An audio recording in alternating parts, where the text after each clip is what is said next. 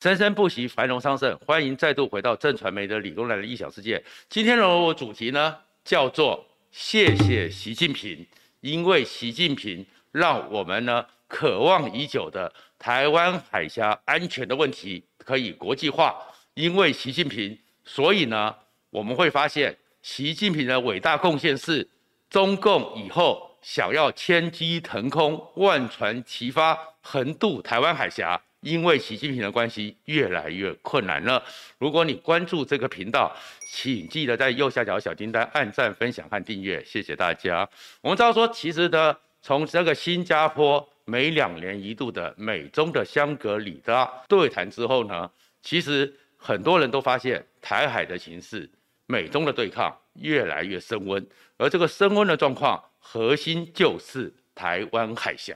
而这个台湾海峡呢，里面呢，大家才慢慢理解说，为什么美国从五月多开始就非常有一连串环环相扣的动作，针对台海的方法。当时美国就说会在香格里拉对谈之前，让美国对于台海的态度越来越明朗化。原来是有根据的，是因为是在整个当那个美国国防部长奥斯汀跟中国国防部长魏凤和要见面之前，美国的媒体揭露了，原来在这段时间里面，中国的大小官员，不管他是什么的大的，是科长啊，还是什么部长，还是什么次长，还是什么代表，到了美国跟美国会商的时候，都开始跟美国讲一件事情：台湾海峡是属于中国的内海，那如果是内海的话。他们不认为其他各国的军舰船只可以畅行无阻，这个意思讲白话文就叫做台湾海峡内海化。而这里面蕴含的概念，就是因为中国就开始宣称台湾就是它的国土，台湾就是它的领土。因为台湾是它的领土，所以从福建、广东沿海一直到台湾这一块，如果台湾是它的领土，中间这个台湾海峡就是它的内海。既然是它的内海，就没有自由航行权。所以，如果美军的驱逐舰在要经过的时候，必要时中国是有能力也有资格在法理上开枪开火驱逐美舰。然后结果这讲完之后呢，本来只是诶有这样的消息，中国只是低调的弄，而被曝露出来这样一个邪恶嘴脸之后，没想到中国的外交部汪文斌出来真的就明确的讲，他们在认知上。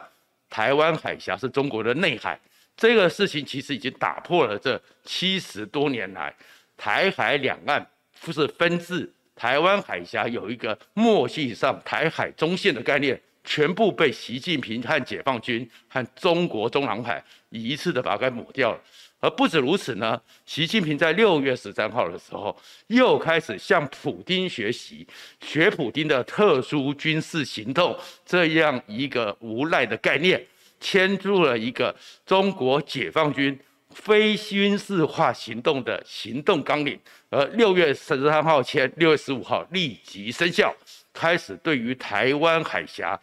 属于所谓的台海的内海化进行进一步的法律上。和法律上的一个明确下来，这个所谓的非军事行动是什么？就是说，因为我们知道军事上动用军队宣战，那其实是有严格的一些规格的，在一个国家里面，不是说要宣战就宣战。可是习近平里面呢，它里面的大概重点就是说，如果突然之间中国有内部案的事故，有维稳的事故，可以动用解放军。其实这个东西大概是为了他二十大之前，如果中国有任何动乱。他要动用解放军做准备，另外一个呢，是为了中国呢，就是为了区域多边的一个威胁，他给他自己解放军可以跨出中国国门到周边惹事，给了一个法理依据。那另外一个就是紧急动荡，内部问题，包含内部叛乱。如果在他们的概念里面，当台湾如果大家承认台湾海峡是属于中国的内海，台湾就是它的领土的一部分，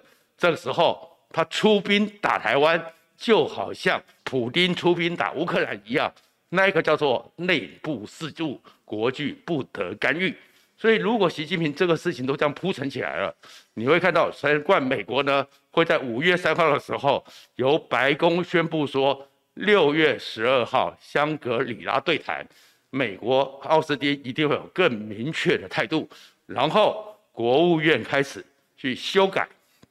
美国国务院里面台湾和美国的关系里面的文字，确定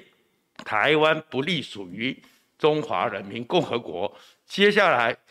布林肯发表了对中国政策里面的一个一中政策的明确说明，《台湾关系法》六大公报六项保证，这个东西里面的精神是过去的时候。美国讲到一中的时候，是理解中国宣称一中原则，然后呢，美国的依循基础是三三大公报、台湾关系法六项原则，而布林肯明确的把台湾关系法拉到前面，这叫做 first priority。所以美国也在扯票，好，最后就是拜登，拜登到了东京的时候，不小心，但是很故意的失言，yes，他会用武力。来介入保卫台海，然后就是奥斯汀，从来没有美国在所谓的香格里拉会谈里边两年一次讲得这么重，直接指责中国中共是一个地方上不稳定的状况，军事的骚扰、政治的恫吓、经济上的封锁，这些事情都在直接指，而且把台湾当成他们会谈的重点，一切的铺陈就是因为。美国要阻止习近平的野心，而不但如此呢，最近呢又有一个状况，而这个状况是什么？连日本都感受到了威胁了。我们知道说，二战的时候，日本最大的痛苦就是当仁义台湾海战打完之后，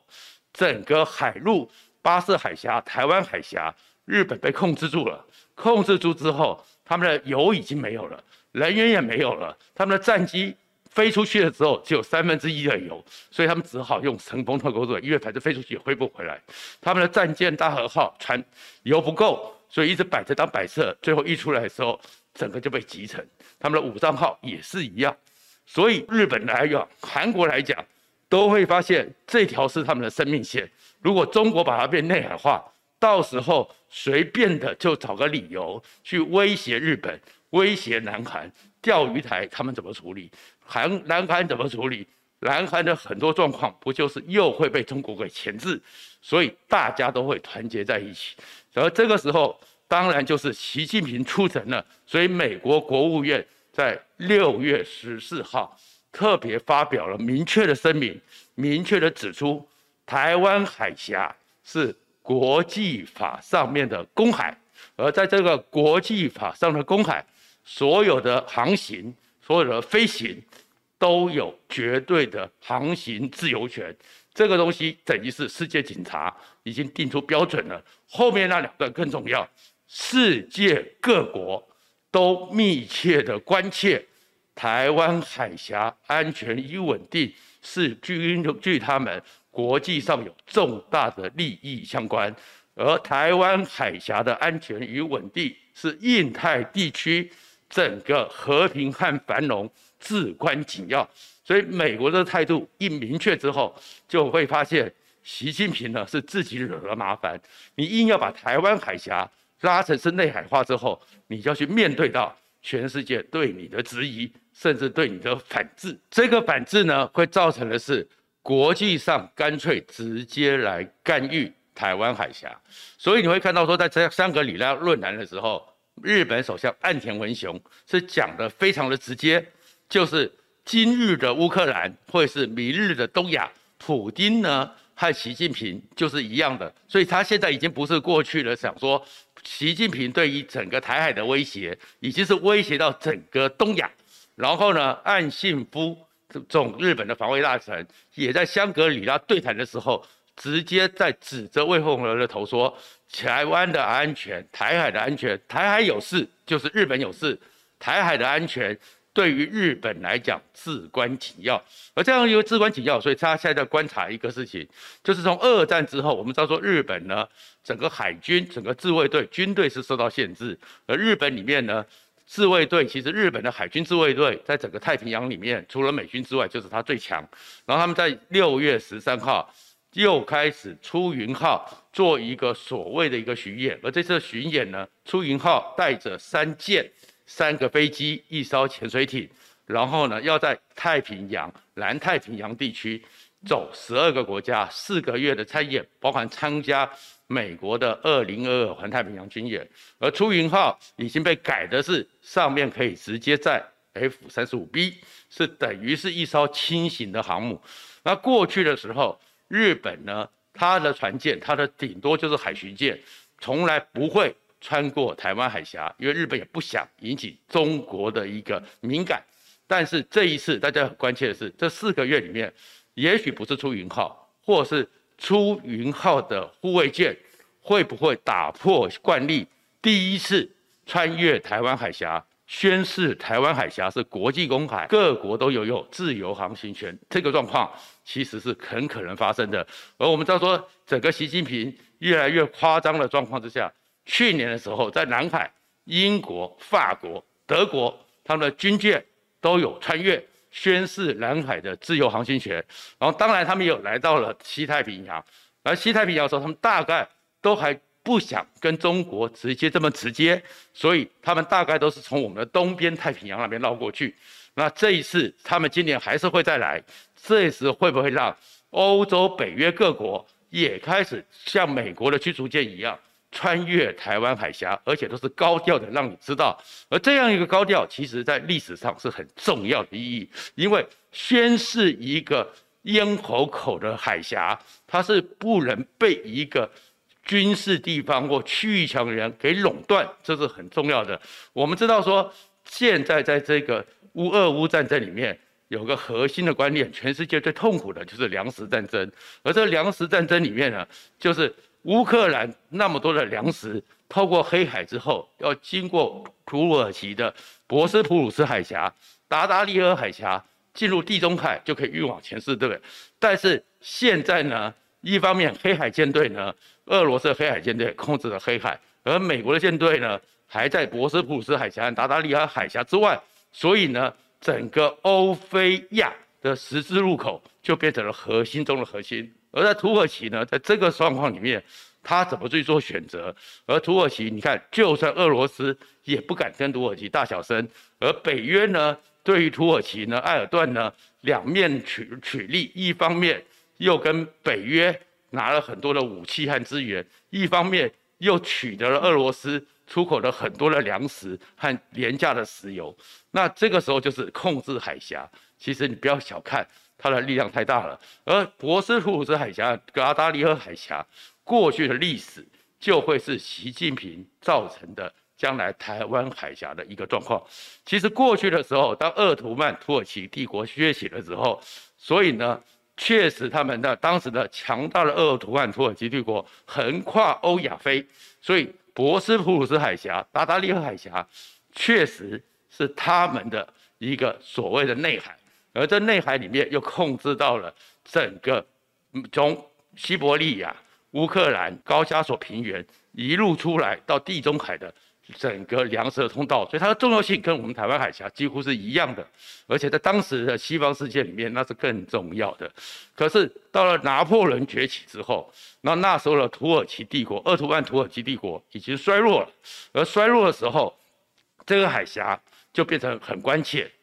而关键的时候，谁想要垄断它，就会引起国际上的状况。所以拿破仑兴起之后，土耳其没落，拿破仑开始从法国侵入了埃及，而埃及往上就达达里尔海峡，就是博斯普鲁斯海峡。英国那时候马上就派了舰队，马上就认为说土耳其有事，就是英国有事，就开始去。协防贯通，不让法国单一国家去控制这样一个咽喉。然后沙俄呢，也跟土耳其打了第十次的沙俄战争，也是想要抢这个达达利尔海峡到博斯普鲁斯海峡这样的一个控制权。而当时的日不落帝国，世界第一强国英国就会去介入，去捍卫住，直到了一九二三年一战之后，因为。土耳其后来又压错跑，压到了德国的普鲁士，所以变成是一战的战败国，签了洛桑条约。而这个洛桑条约里面，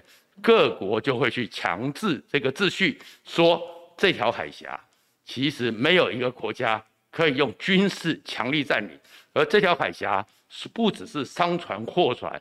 还有的是所有的军舰都可以自由航行，因为它是属于国际公法上至关紧要的海峡。那我为什么要讲这个状况呢？你从博斯普鲁斯海峡，你就回来看台湾海峡。台湾海峡现在掌握的到了东北亚、韩国、日本百分之五十以上的货运线。如果习近平把它变成内海，日本、韩国垮了，而这两个日本、韩国被呃习近平掐住咽喉，美国也会被掐住咽喉，亚洲都会被掐住咽喉。所以习近平把他的野望这么公开的讲出来，那么会造成的一个结果就是，美国他们一定会介入。所以接下来，当习近平这样的搞法，他一生以为说，只要他宣称台湾海峡是内海，他就可以在国际上像普丁一样打乌克兰一样，没人敢讲话。他错了，他会像当年的拿破仑时代的博斯普鲁斯海峡一样，开始现在世界第一强国。美国一定会更积极介入。现在只是一个月一艘伯克级的驱逐舰，再搞下去频率会增高，甚至有一天我们突然看见雷根号不是越过我们的东部太平洋，我们是可以在我们的西滨公路上看到雷根号穿越台湾海峡，都不是不可能的。出云号也可能穿入，英国的伊丽莎白女王号也可能去穿越。这样的一个情况之下。就是因为习近平搞法的话，各国为了捍卫住这一个世界货运的咽喉，整个世界主流西方国家和民主国家的咽喉，到时候他们的军舰会不断的畅行无阻，而这个畅行无阻会造成什么状况呢？整个习近平和解放军一直想攻台的话，因为台湾是个海岛，所以他们一直有个概念里面封锁住台湾。台湾就挺不住，台湾等外援，他们只要在外援来到之前用封锁。其实因为台湾的资源真的太少了，我们也缺煤，我们也缺石油，我们缺天然气，而我们连粮食自主率都不能跟乌克兰比。乌克兰是世界粮仓，我们台湾的自主力是不够的，而我们的农地还常常被拿去炒地皮，我们的粮食其实是不够的。可是当如果这军舰一艘一艘各国军舰来的时候，你习近平的万箭齐发，你会碰到的不是台湾的海马斯，不是台湾的记者舰，你会碰到的是各国的军舰。你的千机腾空，你的飞弹腾空，你可能都会被他们打下来。所以，其实这样的一个情况，为什么我先前的时候一开始就讲说谢谢习近平？因为你是把整个台湾海峡，因为你的狂狂妄自大，因为你的野望，让整个台湾海峡开始变成国际上觉得。不得不实质的捍卫，这样一个严重性和急迫性越来越多了，所以我们会看到美国就做了一个动作，那个才是整个解放军更害怕的。美国呢，从日本东北边的青森三泽基地直接调了三十二架战机，到达了嘉手纳基地，而这三十二架战机里面，美国已经摆出了一个姿态，这个就叫做你敢蠢动。我就开战的战略民主，三十二架战机里面呢，有美国，还有现在全世界最强大的利中战机 F 二十二，然后呢有 EA 十八 A 咆哮者电战机，然后就是 F 十五还有 F 十六。大家主要只看这些飞机，从波湾战争三十年以来，这就是美国如果针对一个敌对势力或是一个蠢动势力。的第一级的一个基本配备，在波湾战争的时候，那时候还没有 EA 十八，那时候是 EA 六 B 徘徊者，就电战机。美国的战法是这样子：先是整个电战机出来，电战机出来，如果中共敢蠢动，飞起来从冲绳一上来，一上来之后，浙江、福建沿海，整个美中共解放军的机场后面第二线，安徽、浙江的整个火箭军。你的基地的雷达通通被锁定，通通被瘫痪，被瘫痪之后，无声无息的重装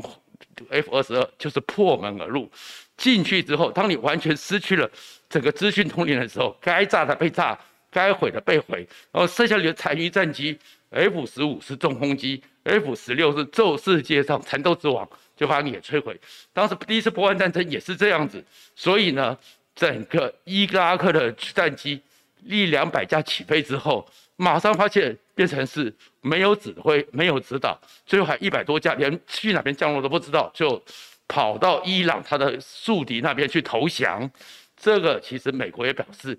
表达了如果真的习近平想把台湾给内海化，美国就在嘉手纳基地这个最前线，随时就可以用美国的实力把这个门给踢开。所以台湾海峡当然现在局势紧张，可是习近平越狂妄，我们呢，台湾当然不要惹事，我们就要确保我们是和平的，我们是走向民主的，我们是更稳固民主的，世界都会支持我们。谢谢大家。